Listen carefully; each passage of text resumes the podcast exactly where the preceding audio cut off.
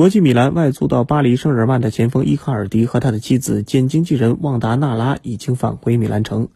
伊卡尔迪的未来则将取决于租借他的巴黎圣日耳曼俱乐部。巴黎圣日耳曼在五月三十一号之前仍有机会激活伊卡尔迪的买断条款，他们需要支付国米七千万欧元。如果他们买断了伊卡尔迪，就需要和他商议薪资的问题。不过，伊卡尔迪早在前往法国时就已经和巴黎签订了合同，谈及了后续赛季的问题。